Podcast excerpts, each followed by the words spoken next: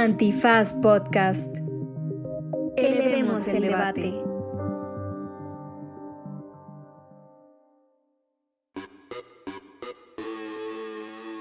Buenos días, buenas tardes, buenas noches, bonita madrugada o cualquiera que sea la circunstancia en la que se encuentre usted dentro de esa dimensión temporal a la que solemos llamar tiempo.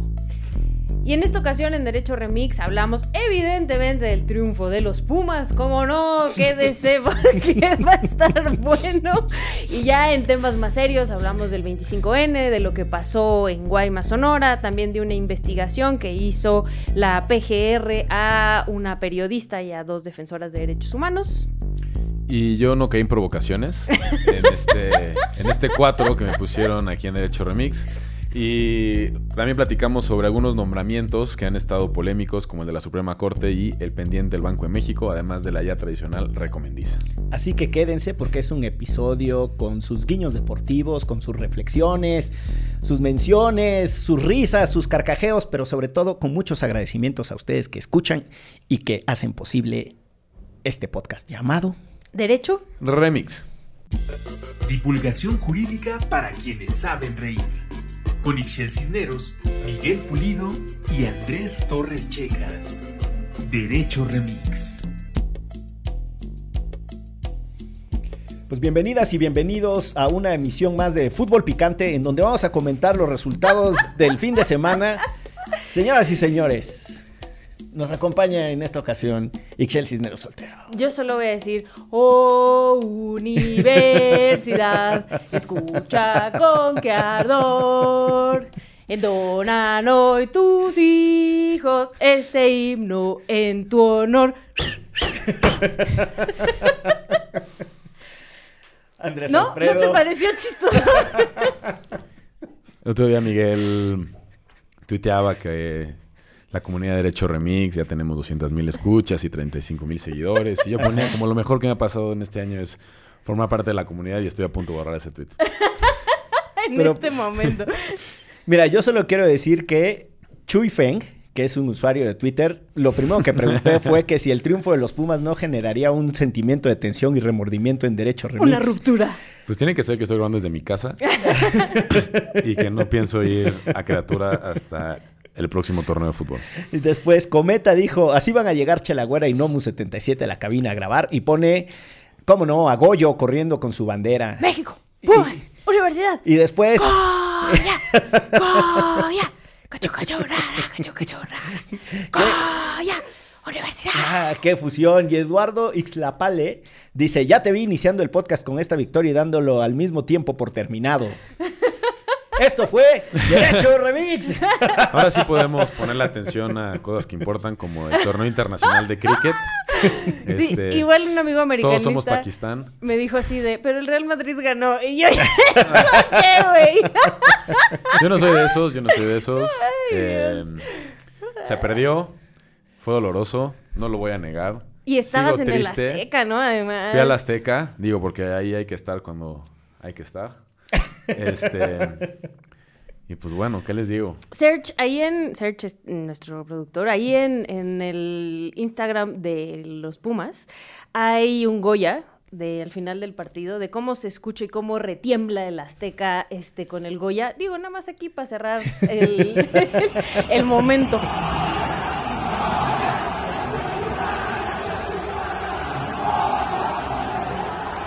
Eso me parece de una violencia desmedida de tu parte, Ixchel. Está taciturno y meditabundo Andrés Alfredo. Sí no, lo sigo, veo como- sigo procesando la tragedia. La verdad, sí estuve triste. Sigo triste y estaré triste. Hasta,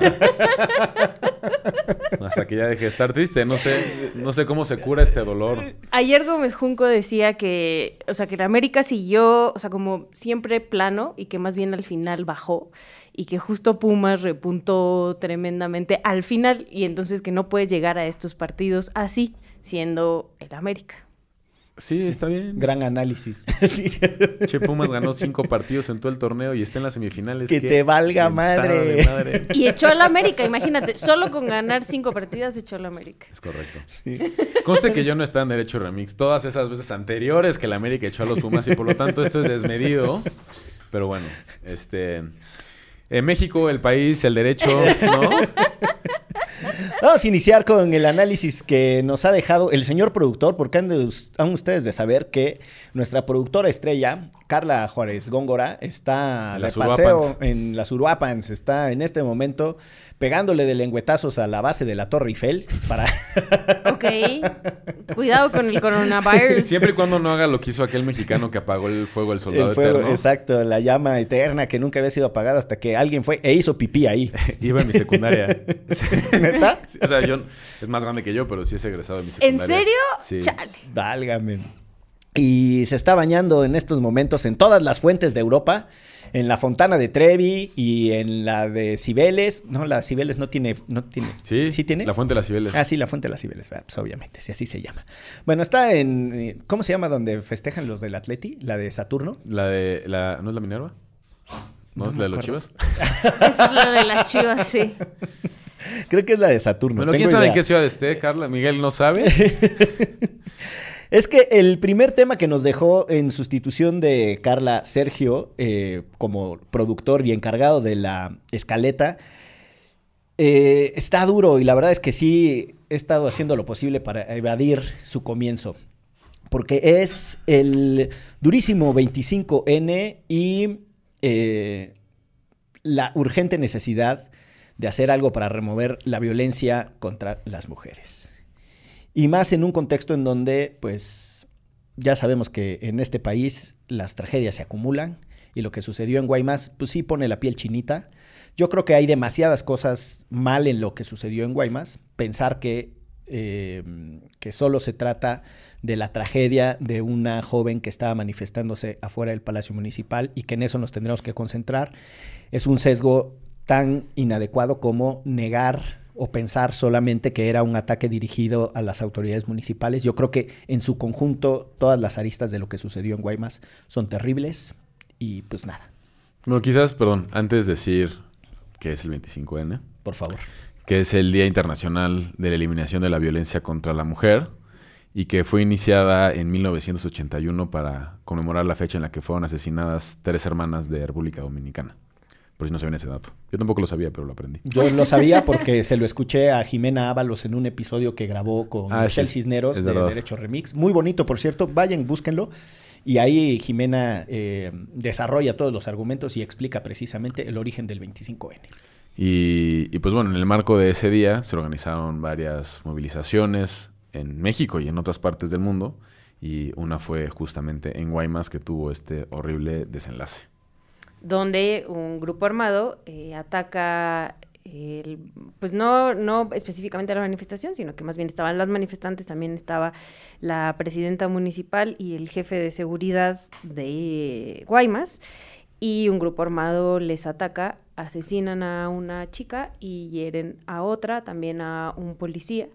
Este, y pues, eh, o sea, justo lo canijo es que en el día de la erradicación de la violencia sucedan estas cosas que suceden en este país además muy recurrentemente. Sí, se nos, se nos baja la energía no por otra cosa, sino por lo dramático del evento eh, en una situación general que tampoco es que tenga mejores notas o que invite al optimismo, porque no es un hecho aislado. Lamentablemente, la cantidad eh, de eventos violentos que suceden en este país, pues ha hecho que terminemos normalizándolos y cuando suceden cosas dramáticas y conmovedoras como es la... eh, pues sí, la verdad es que hay que decirlo con todas sus letras. Es la desafortunadísima consecuencia del asesinato de esta chica, pero inscrito en un patrón de actos violentos e inscrito en un eh, momento simbólico que era que ella estaba protestando contra la violencia contra las mujeres. O sea, reducirlo simplemente a que es un daño colateral, a que no era contra ella el ataque, me parece de una frivolidad espantosa. Ahora, es cierto, y hay que precisar esto, que no fue un ataque específicamente dirigido a ella, o sea, no era un atentado particularmente contra ella. Eso no minimiza bajo ninguna circunstancia las condiciones de escándalo de lo que sucedió. Nos tendría que poner en eh, la perspectiva de lo que sucede todos los días en muchas partes de este país y que es que la geografía se hizo más pequeña. Uno ya no puede circular y particularmente las mujeres no pueden hacerlo con la libertad que se merecen o a la que tienen derecho. Y segundo, que hay ciertas conductas que tendrían que ser seguras y que en este momento son actividades de alto riesgo, como protestar en frente de eh, donde reside la autoridad municipal. Es, de, de, verdad que es de una conmoción eh, profunda, por lo menos en mi caso. Y bueno, recordar, eh, la chica que fue asesinada se llama Marisol Cuadras y la que fue herida se llama Giovanna. Giovanna ya está en su casa, pero pues igual esto, al final veías la conferencia de prensa matutina donde hablaban al respecto y, y llamándoles igual, ¿no? Como en el sexenio de Felipe Calderón, este, pues sí, como Daños colaterales. Los daños colaterales, pero como si fueran, pues no sé, una pared, ¿no? Sí. O sea, como si hubieran balaseado una ventana o no sé. Em, la falta de sensibilidad de nuestras autoridades eh, siempre me ha sorprendido, pero más bien no dejan de sorprenderme.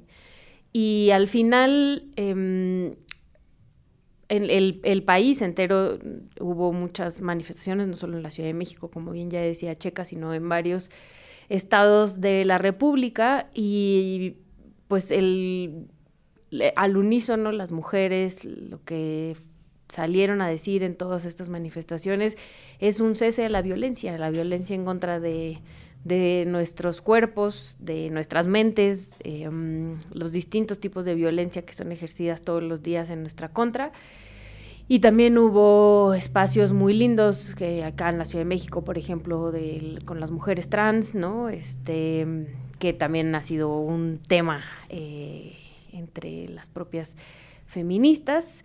Y, y, creo que yo lo que resaltaría es esto, ¿no? O sea, como la movilización y, el hartazgo y las ganas de salir otra vez a marchar porque las condiciones no han cambiado. Sí, y digo, nada más ahondando un poquito en eso, a mí me molestó muchísima esa mañanera. Y sí me, la verdad sí me, pues me, me, enojó mucho que el presidente dijera, bueno, ya vamos a desayunar cuando le estaban haciendo preguntas sobre lo que había ocurrido en Guaymas y demás, porque creo que es parte de reflejo de esta insensibilidad que ocurre en otros contextos y que da coraje, digo, mm, es como mezclar un poco temas, pero si recordamos hace unas semanas que eh, secuestraron a un, a un miembro de la Guardia Nacional, se movilizaron eh, todas las tropas, eh, inteligencia, y en poco tiempo lograron recuperar ese elemento, lo cual es una excelente noticia, sin lugar a dudas. Pero pensar que no existe la misma reciprocidad cuando ocurren hechos como este, o el caso de, de, Irma, no me acuerdo su apellido, esta defensora eh, en Oaxaca que está desaparecida, lleva un mes desaparecida, y, y, no parece haber la misma respuesta. A mí sí me enoja muchísimo y creo que fue completamente desafortunada y hasta me recordó un poquito al ya me cansé eh, de, de, Murillo Cara en su momento el decir, bueno, ya vamos a desayunar, no queremos contestar las preguntas respecto a este caso, ¿no? Eh, creo que deja mucho que decir en ese sentido. Sí, totalmente. Y ya hoy, eh, el, este lunes que estamos grabando, lunes no sé ni en qué día vivimos, 29 de noviembre, las autoridades federales y del gobierno de Sonora anunciaron que habían detenido a 13 personas, ¿no? Este, vinculadas a este ataque y al asesinato de Marisol y el asesinato también de otras personas, no solamente Marisol, les digo, también estaba ahí un policía que también fue asesinado. Déjenme eh, regresar a otra cosa relacionada con este mismo caso, que entendiendo em, lo profundamente em, estremecedor que es el hecho del asesinato eh, de Marisol y la herida o el ¿Qué fue lo que le sucedió a... Le hirieron en la pierna. Le hirieron en la pierna. Bueno, la herida causada a, la otra chica que estaba ahí protestando. Eh, lo que significa que un comando armado se haya atrevido a ir a atacar a la presidenta municipal y al secretario de seguridad afuera de las instalaciones donde reside eh, el poder. O sea, el simbolismo de la violencia política del crimen organizado, el atrevimiento que se permiten, por sí mismo es de escándalo. O sea, sí creo que es uno de los pasajes más tristes de, es que no, no, perdón por lo reiterativo, pero de una circunstancia generalizada ya bastante descompuesta. Donde además la es una presidenta municipal, Exacto. ¿no? O sea, es, Mujer. es una presidenta municipal, es como la suma de las violencias eh, políticas, eh, el, el hecho de el ataque a población civil, porque no son daños colaterales, es el atrevimiento que tiene el crimen organizado de hacer estos actos que tienen implícito causar terror y generan un nivel de afectación psicosocial en la población desmedido. O sea, cuando sucedieron los granadazos de Michoacán, eh, la conmoción era altísima. O sea, la posibilidad de que una generación transite tranquilamente por las calles se nos está esfumando de las manos. La verdad es que eh, es muy complicado lo que le está pasando al país con el tema eh, de, la, de la violencia armada. Y nada, pues ya hemos tenido mm, tres gobiernos de, tinte político distinto. El gobierno de Calderón que armó el desastre, o en donde intuimos que se armó el desastre, el gobierno de Peña Nieto, lo que lleva ya tres años de gobierno de Andrés Manuel, por favor, ya hagámoslo responsable también de lo que sucede, ya no solo puede decir que es el legado que le dejaron. Y la única constante en esos tres sexenios es el chingado ejército y la lógica de militarización. O sea, los gobiernos civiles han cambiado, los timbres políticos de los partidos que gobiernan han sido distintos y el único factor estable en todo este desastre es la hiperpresencia y la cada vez más pronunciada influencia del ejército en las decisiones que se toman en el ámbito de la seguridad. Y que además eso no ha traído nada bueno. O sea, no es como que, uy, ya llegó el ejército, ya dejaron de matar a las personas, dejaron de extorsionar a las personas. O sea, esta loca idea que tenemos de que ya llegue el ejército y las cosas cambian, la verdad es que las cifras dicen total y absolutamente lo contrario. No se ha podido frenar la violencia, incluso con esta apuesta militarista de Felipe Calderón, eh, Enrique Peña Nieto y ahora Andrés Manuel López Obrador. Déjeme regresar a uno de los argumentos que puso Checa, que me permite construir un puente casi que de manera orgánica con el otro tema que escogió aquí el buen Search, que es el tema de las investigaciones que se abrieron por parte de la entonces Procuraduría General de la República en contra de una periodista, querida amiga además de esta casa, Marcela Turati, de una abogada y activista destacadísima y también querida amiga de esta casa, Ana Lorena Delgadillo, y de Mercedes Doretti, eh, una antropóloga forense, que quienes no lo sepan, tendrían que conocer la historia y la biografía le, profesional y las contribuciones de Mimi Doretti, también amiga de esta casa, como no. A ella no la Este, conozco en persona, pero wow, también. Pero si es amiga tuya, es amiga nuestra. Exacto, es amiga mía. Es, eh, un- vamos, en, en- en el contexto de la transición argentina y todo lo que logró el equipo eh, argentino de antropología forense, en la construcción de capacidades técnicas desde el ámbito civil para subsanar lo que el Estado argentino en ese contexto no había logrado. Después su participación en Guatemala, con la creación también de, un equipo similar en Guatemala, el- equipo guatemalteco de antropología forense y su llegada a México, eh, pues bueno, ellas tres eh, trabajaron muy, muy de cerca los casos de las masacres cometidas contra migrantes en Tamaulipas y de manera muy particular el caso de la masacre de San Fernando. O sea, pero- perdón que te interrumpa, pero es una masacre que ocurre en el estado en donde hay casi 200 personas halladas en 48 fosas, de las cuales 72 eran migrantes. Exacto. Eh, y el, uno de los temas en los que ellas trabajaron fue precisamente en el tema de la investigación de, los, de estos 72 migrantes, además con contribuciones jurídicas y políticas y humanitarias impresionantes, porque diseñaron un mecanismo de cooperación internacional, un, un mecanismo técnico en el que las capacidades diplomáticas de México mezcladas con las capacidades diplomáticas de los otros países les permitían acercarle a las familias información sobre sus familiares, si estaban o no entre los restos humanos que habían sido encontrados en las fosas. O sea, hay un mecanismo ahí eh, de cooperación forense que es una contribución de, Ana Lorena, que ella diseñó técnicamente ese mecanismo, que se sentó a trabajar con la Procuraduría, en ese entonces eh, con el subprocurador Ricardo García Cervantes, por cierto, un paréntesis, una cosa muy singular, porque Ricardo eres un destacado senador panista, de una trayectoria panista de muchos años, eh, un referente incluso de, sectores trayectoria y de cierta doctrina panista, que trabajó en la Procuraduría General de la República con Murillo Cara. Y algunas cosas, pues ahí se hicieron la creación de este mecanismo, ahí medio trabajaban como podían. Este, después estuvo, em, me están fallando los nombres, pero eh, bueno, ya me acordaré más adelante.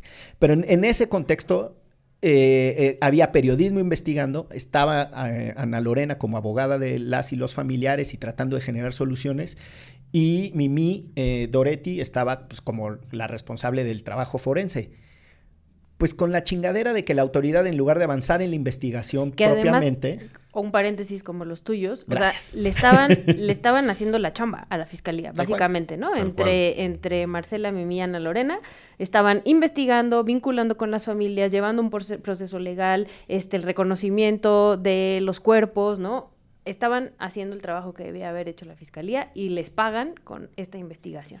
Y eso es súper importante porque no es solo que es una investigación contra ellas y que sabrá Dios en qué eh, objetivo las incluyeron en un tomo. Eh, Ricardo Rafael publica una columna en donde se refiere al tomo 221 del expediente de investigación, sino que además eh, con conductas súper invasivas de su comunicación personal. Y ahí es en donde y les decía que había un puente, ustedes creían que ya se me había olvidado, pero no, con lo que decía Checa hace rato que es ¿Hacia qué se dirigen las capacidades de investigación del Estado? O sea, las estaban investigando de delincuencia organizada y secuestro, ¿no? Sí. Que eran lo que las estaban, este, las estaban inculpando y por eso pidieron a un juez que les diera sus comunicaciones privadas, estas sábanas telefónicas que le llaman, el juez lo aprueba y tienen acceso a esta información de estas personas.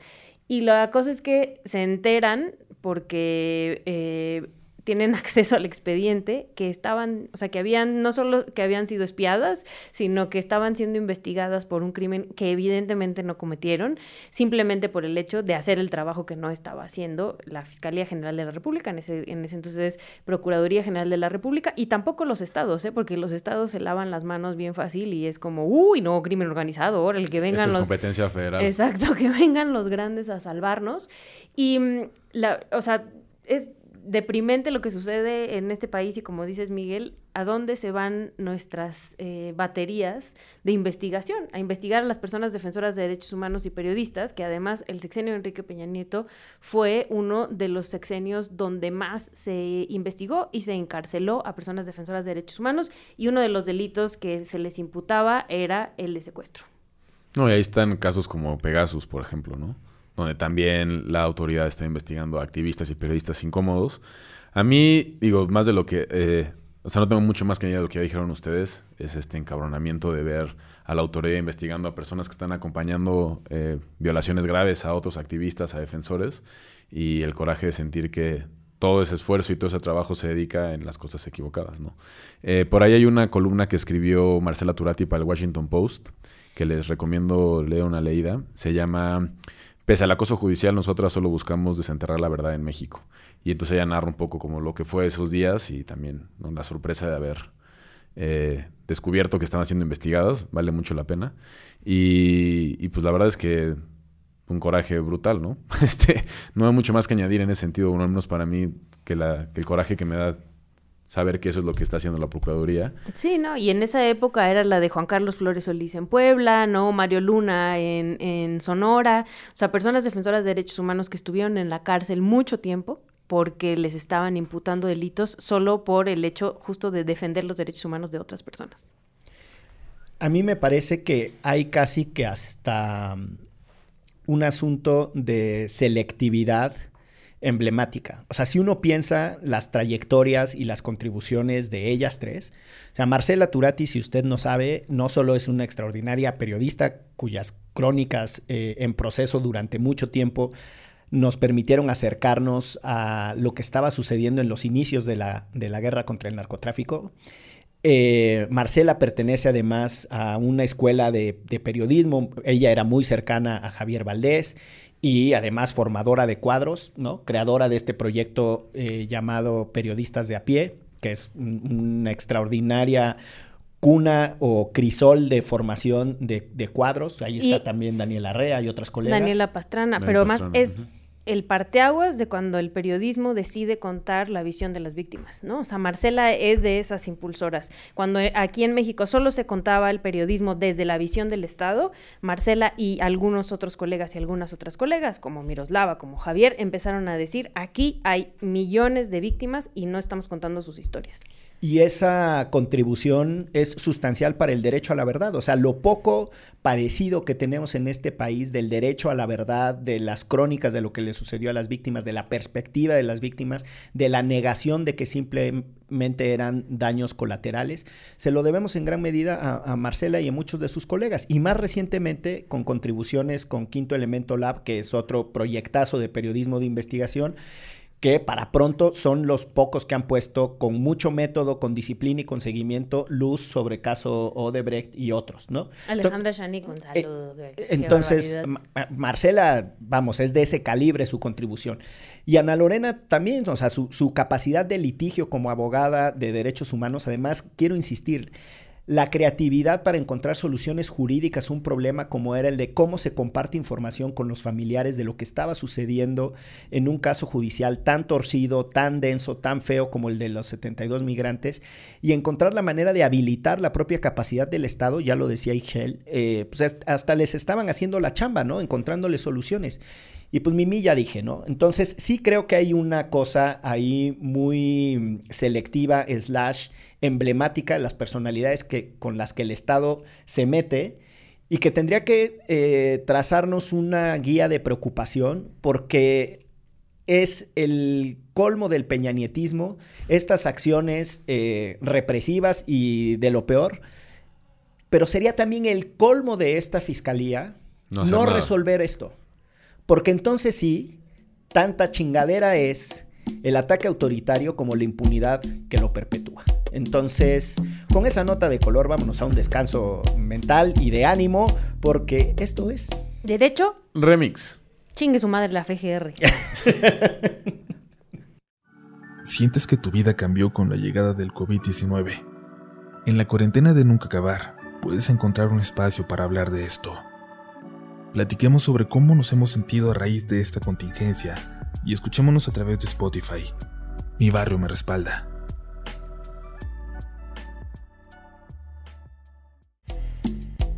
Pues regresamos a este derecho remix que está triste. Yo estoy triste. Este, eh, a Miguel y Excel no se les puede borrar la sonrisota que traen en la cara a los dos. Producto no de mi tristeza. No me quise traer mi sudadera de Pumas para no ser tan evidente, la verdad. No solo, quiero decir nada al respecto. eh, pues regresamos a hablar de temas que no dejan de ser tristes. Este... Pero menos tristes que el que estábamos hablando. Bueno, quién sabe, porque vamos a hablar de los nombramientos y yo creo que Arturo Herrera sí está muy triste. quién sabe, cabrón. O a lo mejor está muy feliz, ¿no? Sí. Eh, ¿Qué tal que era la rifa del tigre y no? Se juntaron un par de nombramientos en la semana, ¿no? El de la Suprema Corte, que estuvo bastante interesante desde que nombraron las, las ternas. Y ya aquí discutíamos en un, alguno que le atinaron al, a quién quedaba y que no quedaba Batis, porque hubiera estado difícil que quedara, porque iba a terminar eh, de 100 años. ¡Qué barbaridad! Y eso hubiera sido así como de récord Guinness. Y el otro es el del Banco de México, que fue un eh, dimes y diretes y que seguimos sin tener eh, gobernador o gobernador del Banco de México y que digo, más allá del chisme que les platicaremos, sí es algo preocupante. Sí. Entonces no sé por cuál quieran comenzar. Yo creo que entrémosle primero al de, al de Arturo Herrera. Y su está... cara, que se hicieron otra vez, los memes volvieron a surgir gracias a, a cuando lo nombraron igual secretario, una cara de está susto triste. que tenía, y ahora fue este, recuperada su cara después de que él mismo este, confirmó los rumores que habían publicado algunos periodistas, sobre todo, diciendo que le habían retirado, que el presidente Andrés Manuel López Obrador le había retirado esta propuesta de eh, que fue, bueno, que dirigiera al Banco de México, y él mismo en su Twitter dijo, pues, ¿qué creen que sí? Yo, hay una nota de color que no es menor. Eh, le dieron al presidente, creo yo, una, una microsopa de su propio chocolate, porque Arturo Herrera eh, se convirtió en la nota, él, en Twitter, de algo que debió haber sido el presidente quien debió haberlo anunciado. La otra cosa que me parece genial de lo que pasó eh, con lo de Arturo Herrera es que desnuda que el presidente no tiene cerca ningún, em, ningún eje de pensamiento, o sea, como grupo, eh, económico. O sea, tradicionalmente los proyectos políticos vienen acompañados de un grupo de economistas, también personas de otros ámbitos del, sector público o de la vida pública que son relevantes, que suelen funcionar más o menos de manera cohesionada porque comparten principios, valores, tendencias, técnicas, ¿no? Aproximaciones teóricas, la chingada. La verdad es que no es, sí, pues sí, son amigos y conectes. Tal cual, sí, y relaciones y redes y contactos, o sea, sí, pues son grupos, son grupos políticos. Y la verdad es que no queda claro cuál es la tendencia o el grupo eh, económico que acompaña al presidente, porque si bien eh, Ursúa fue maestro de Arturo Herrera, tanto en el Colmex como después cuando se lo llevó a trabajar al gobierno de la Ciudad de México con Andrés Manuel, y después volvió a ser su jefe al inicio de este sexenio. Tampoco queda muy claro que hayan tenido influencia seria sobre Andrés Manuel y, el hecho de que salgan y ahora llegue Rogelio Ramírez de la O, que en realidad tiene como, como otra escuela de pensamiento distinta, eh, va a ser muy interesante. O sea, yo sí creo que ahí hay un, un mensaje interesante. Sí, que es diferente a esto que podemos ver de los últimos dos sexenios, que en ese grupo sí había gente que compartía una visión eh, macroeconómica. O sea, eh, Ernesto Cordero, Carstens, mismo Videgaray, Mid, vienen de la misma, la misma formación. Celita.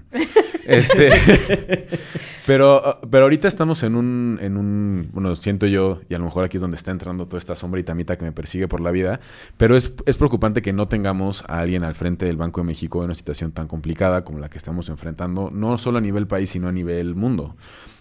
O sea, porque podemos recordar eh, otras, o sea, la, coyuntura internacional que sufrió, eh, los mercados en 2008 a partir de la crisis que se genera en Estados Unidos. Y México sale bien librado de esa crisis. Y hay que reconocer ahí un poco que sí fue eh, en gran medida el trabajo que hace el Banco de México al frente del Stack Carstens. E incluso pese a la gran dependencia que tenemos de Estados Unidos, lograr salir a flote. Y ahorita el mundo está en otra circunstancia también de crisis económica, producto de la pandemia, que generó muchos efectos como los que ya mencionabas, la caída de los que... El, o sea, subió el dólar y ahorita también el petróleo bajó. Exacto. Entonces, y por lo de esta nueva cepa... Y las eh, cepas que vienen y las decisiones que se toman. Eh, y el hecho de que México no tenga al frente ahorita a alguien en el Banco de México, también genera incertidumbre hacia los mercados y los, los inversionistas y hace que el precio del, peso mexicano se baje, ¿no? Se deprecie. Entonces, solo como para recordar un par de cosas, eh, el Banco de México es una institución autónoma. Antes no era así. Antes la política monetaria y la política fiscal se dictaban desde el Estado, eh, desde el gobierno, perdón, en turno. Es decir, qué gasta el gobierno y cuánto dinero se imprime eso lo decidía el, Estado, y eso, el gobierno, perdón, y eso genera un problema porque entonces puedes estar imprimiendo dinero para poder compensar el gasto que tienes como Estado y generas inflaciones brutales. Entonces, haber separado la política monetaria, que es el Banco de México, de la política fiscal, que es Secretaría de Hacienda, permite que haya una suerte de armonía entre cuánto vale el dinero que tienes tú en tu mano cuando sales a la calle. Y que ahorita la inflación igual está en 7%, ándate con lo que cuesta el jitomate en el mercado. Exacto, que más allá de estos tecnicismos, tú sabes que cuando vas al mercado o vas al súper, el pollo ahorita está o sea, el pulpo está más barato que el pollo, ¿no? O sea, el jitomate está altísimo. Sí. Y eso lo vemos todos, todos los días cuando vamos a hacer nuestras compras. Entonces ahí es importante el rol que tiene el Banco de México para, ¿no? Ver cuánto dinero imprime, cuánto dinero. Ya ves, y reprobó economía en el No, es que la llevé dos veces. Este, saludos a Valeria Moy, que fue mi maestra. Este. no, y entonces ahorita eh, el Banco de México se quedó sin alguien al frente y iba a ser Arturo Herrera y lo bajaron del barco. y y seguimos sin tener a alguien al frente. Y viene esta nueva variante y mam, manches que se dispara el precio del dólar. Y ya nos prometieron a una mujer, Verónica Rodríguez. Sí. Eh, primero una cosa muy general sobre el tema de la autonomía del Banco de México. Eh, porque forma parte del paquete de reformas salinistas. Eh, ustedes, todo mundo sabe que parte de ello era el tema de la educación, ¿no? todo el este, mundo sabe. Era el tema del reparto agrario, ¿no? Este, algunas reformas en materia laboral, la creación de la Comisión Nacional de Derechos Humanos, etcétera, un paquete de reformas venceremos.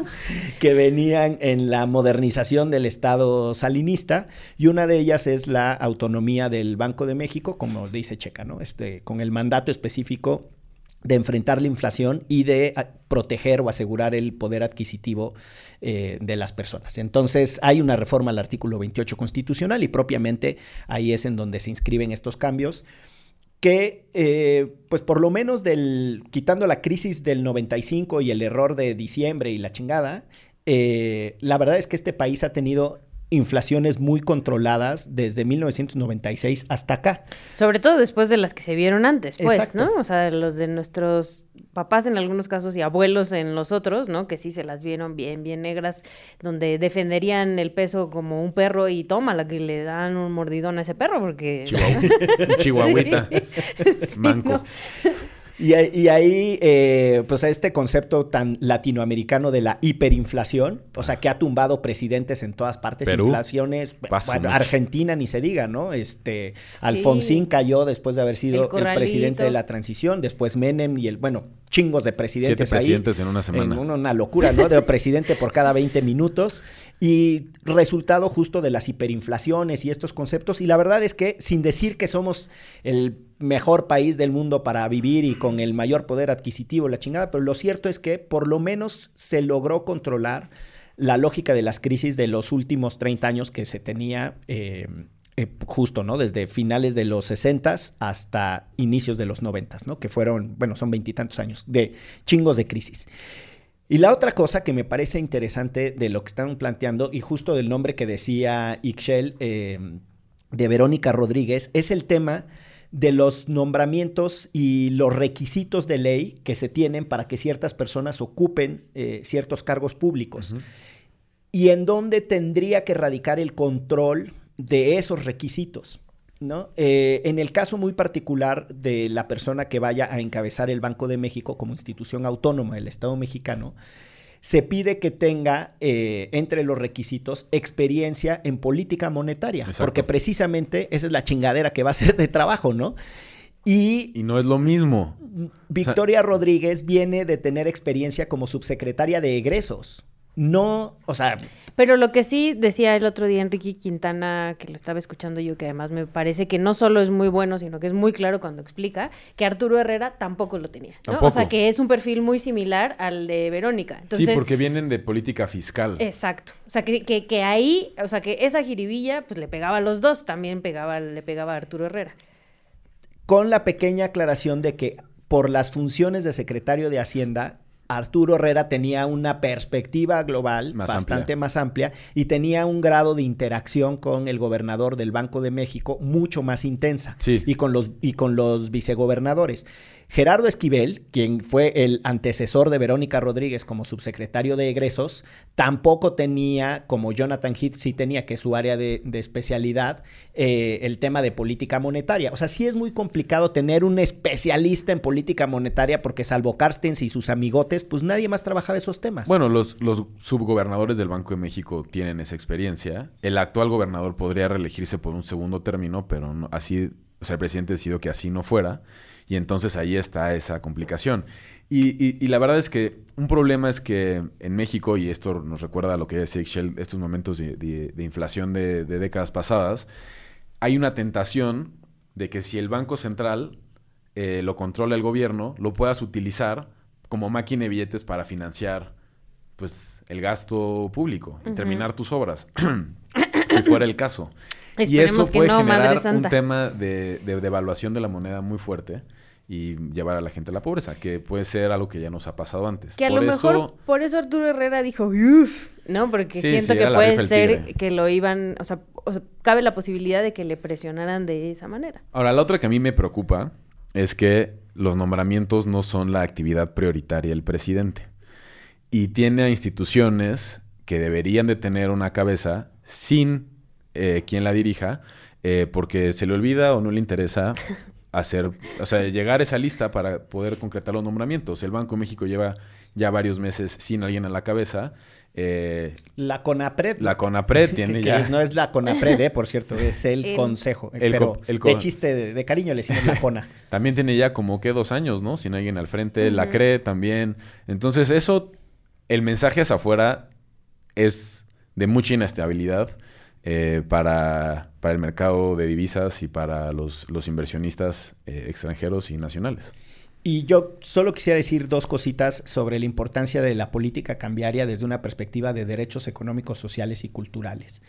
Una de las tareas que no hizo el gremio de abogados que trabajan los derechos humanos era entender cuáles son los instrumentos de política económica con los que cuentan los estados para hacer realidad ciertos derechos económicos y sobre todo para salvaguardar algunas condiciones de vida, ¿no? Condiciones materiales de vida desde una perspectiva de derechos humanos. Y la política cambiaria, como la emisión de deuda, ¿no? Eh, son súper importantes porque están directamente relacionadas con la capacidad de ingreso que tienen las personas para satisfacer eh, un concepto que es el mínimo vital. O sea, tú no puedes tener este concepto del mínimo vital satisfecho si vives en un país con espirales inflacionarias espantosas y Es escandalosas, ¿no?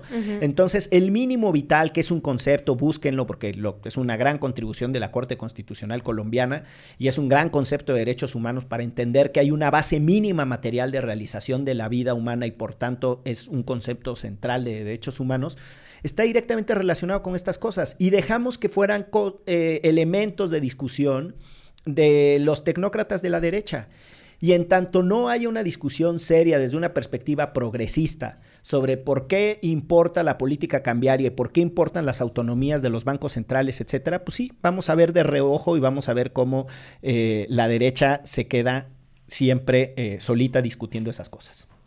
Triste pero cierto, compañeros. Por eso yo quería, este, que estaba aquí rompiéndome la cabeza para ver cómo estaban en Twitter, que sigan a arroba designaciones, que es un proyecto de Fundar y Artículo 19, que le da seguimiento a estas designaciones. Y no solamente eh, te dice como cuáles son las propuestas, sino cómo deberían de ser de ahora en adelante estas designaciones, porque suelen ser como muy este, oscuritas y a lo que el presidente le dé la gana en el momento, como se levante y no solo a este presidente, sino así suelen ser en general. Entonces, síganles, en Twitter están arroba designaciones para tener un poquito más de contexto al respecto. Y también tienen página de internet, designaciones.org.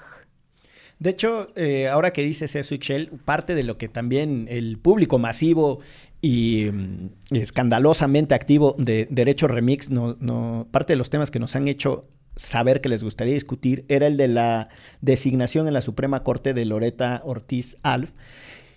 Más allá de si quedó eh, la, doctora Loreta o no, eh, el tema justo de cómo se integran las ternas, en dónde está el contrapeso de discusión pública y cómo se han comportado en ciertos antecedentes otros gobernantes. La verdad es que nadie se distingue por eh, integrar a personas con una autonomía consagrada o que puedan ser contrapesos. Digo, todo eso está lleno de subjetividad. Sí, hay que entender que, que- que evidentemente son cargos políticos y que una dosis de confianza y de cercanía política tiene que existir. O sea, no existe el ciudadano, la ciudadana inmaculada que va a llegar a esos puestos. Es una, eh, es una sandeza, es una inocentada.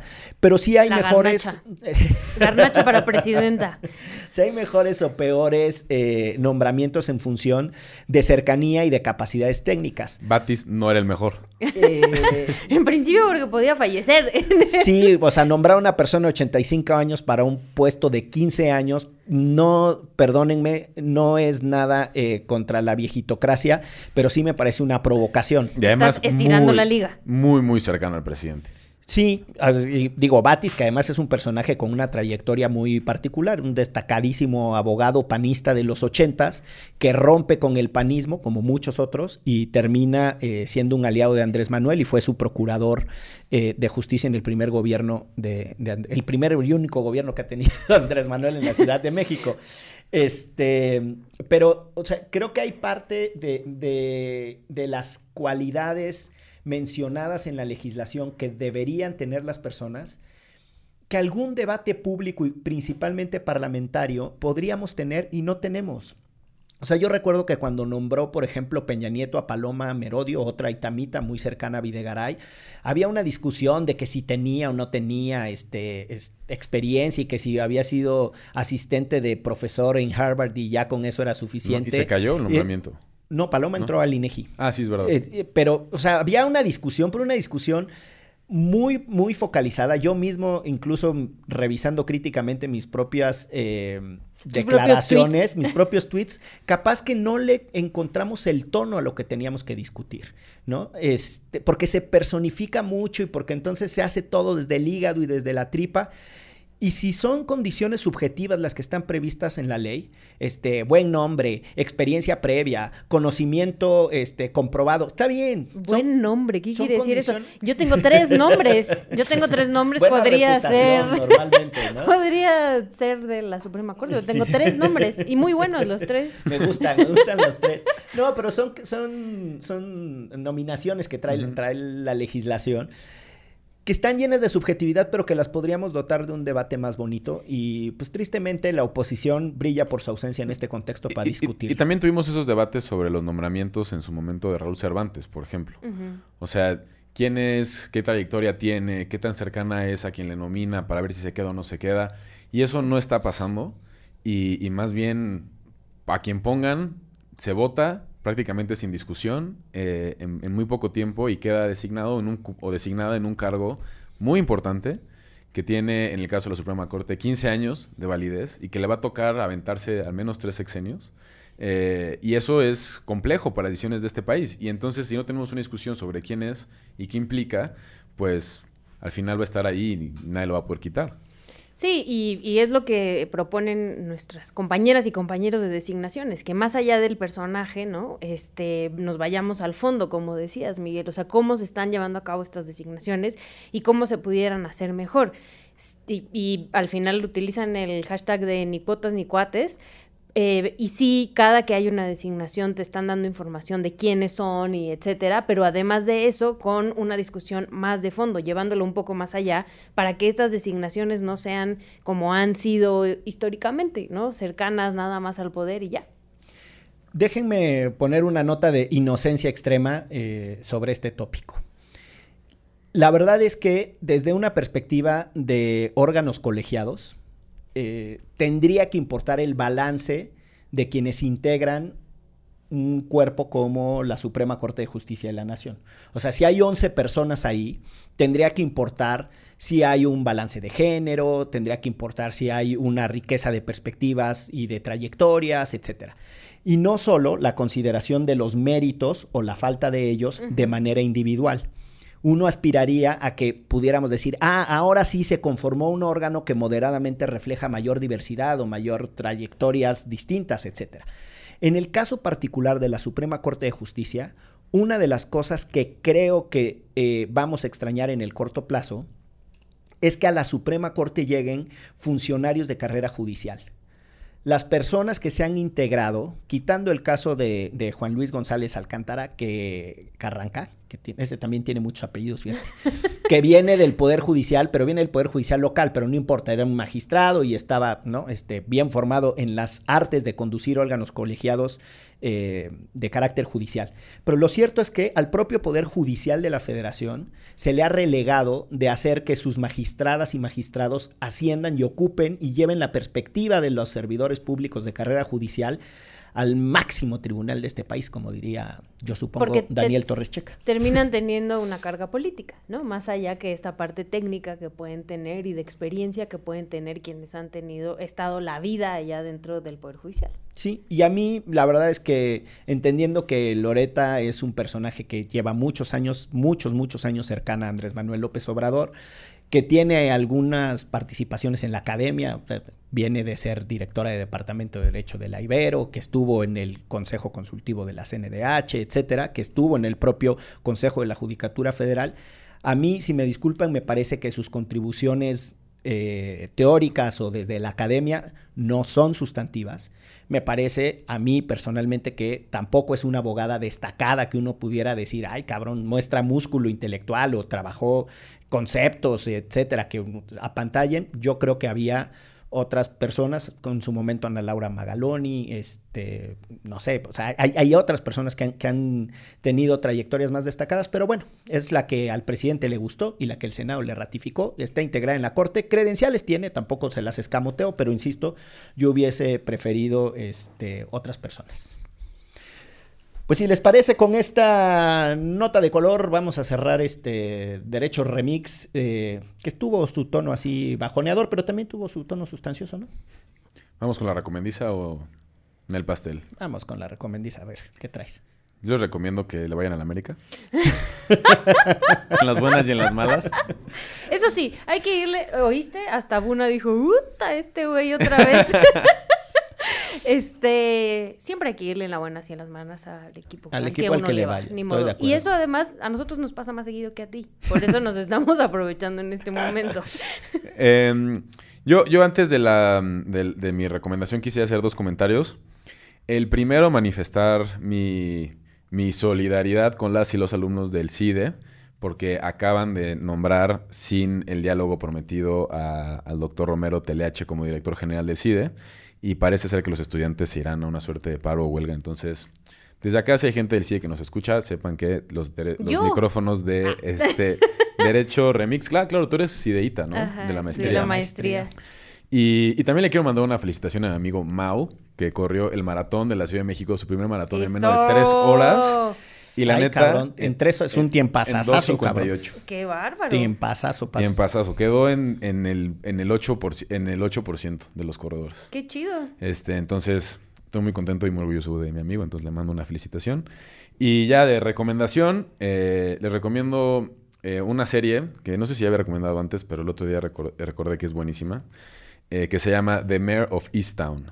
Eh, no sé cómo la tradujeron al español, está en HBO, es con Kate Winslet. Uh -huh. Es una serie de un asesinato y tienen que descubrir qué pasó ahí. Esa serie que le gusta a Mm, Nichelle. puede gustar. Y la verdad está espectacular. O sea, bien lograda, bien hecha. Eh, ganó un montón de premios de esos premios que les dan a las series. Y si no tienen nada que ver Los y están buscando algo de, de calidad, esta serie con Kate Winslet. Yo a toda la audiencia de Derecho Remix le quiero recomendar que a partir del 30 de noviembre escuchen un podcast que vamos a lanzar en Alianza Antifaz el día después y eh, narrado por Uriel Reyes de Relatos de la Noche sobre la pandemia que se llama, eh, son historias de pandemia que nos mandó la gente y la idea es que quienes nos escuchan nos puedan seguir mandando más historias y se llama La cuarentena de nunca acabar y mmm, escúchenlas, vamos a lanzar las primeras cinco historias, pero la idea es que también ustedes, quienes nos escuchan, nos cuenten sus historias para que entre todas y todos podamos de pues tener un poco de, de apapacho, de solidaridad, de comunidad en todas las cosas feas o bonitas que nos pueden haber pasado en esta cuarentena. Yo, antes de hacer mi recomendación, eh, quiero hacerle un sentidísimo agradecimiento a las personas que escuchan, recomiendan, comentan, sobre todo de verdad quienes nos ayudan teniendo diálogo y sugiriendo temas y que se suscriben a las distintas plataformas de reproducción de Derecho Remix. Así, a corazón pelado, a corazón abierto, muchísimas gracias. Llegamos a 200 mil reproducciones en Spotify, uh, uh de las cuales eh, fueron generadas por 35 mil personas distintas. Y de esas 35 mil personas distintas que escucharon algún episodio en Spotify, 8 mil se suscribieron. Algo será eh, yo espero que para ustedes también eh, genere la emoción que nos produce. Y mi recomendación es Duda Razonable. El nuevo documental que está en Netflix de Roberto Hernández y no sé si Laila Santiago también, Maza. Eh, estén ahí. Es, eh, en codirección con Santiago. van a ser muchos corajes. Eh, es la historia de, de dos secuestros y le pega una embarrada espantosa a a los fiscales de Puebla y de Tabasco, habla sobre la tortura. Hay personajes que incluso, bueno, no son personajes, pero están documentados ahí, eh, bueno, son personajes eh, en, el, en el documental que casi que se autoimplican como, como ejecutores de tortura, o por lo menos que tuvieron conciencia de la tortura y no hicieron nada al respecto. Está crudísimo, véanlo, eh, para que la siguiente vez que escuchen que una diputada o diputado se está ensalzando diciendo que ahora sí, con esta reforma van a meter a todo mundo a la cárcel y que sus propuestas punitivistas son la solución a los problemas, cada pinche reforma al Código Penal termina en manos de autoridades que no necesariamente están profesionalizadas. Necesitamos echarle ganas al trabajo de las fiscalías, necesitamos corregir muchos de los problemas antes de estar pensando en nuevos tipos penales. Esteban Pablo justamente está pidiendo que hablemos del documental Duda Razonable en Derecho Remix. Mira, en un- este instante. Mira, Hace un- tres minutos, dice Pinche Twitter. Esteban Pablo, me tiene nos- nos condicionado. dejó tarea.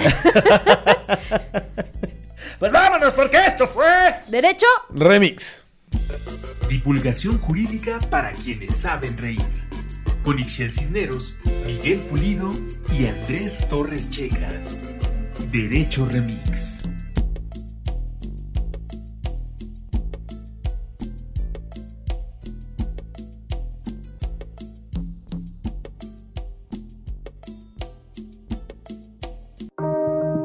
Antifaz Podcast. Elevemos el debate.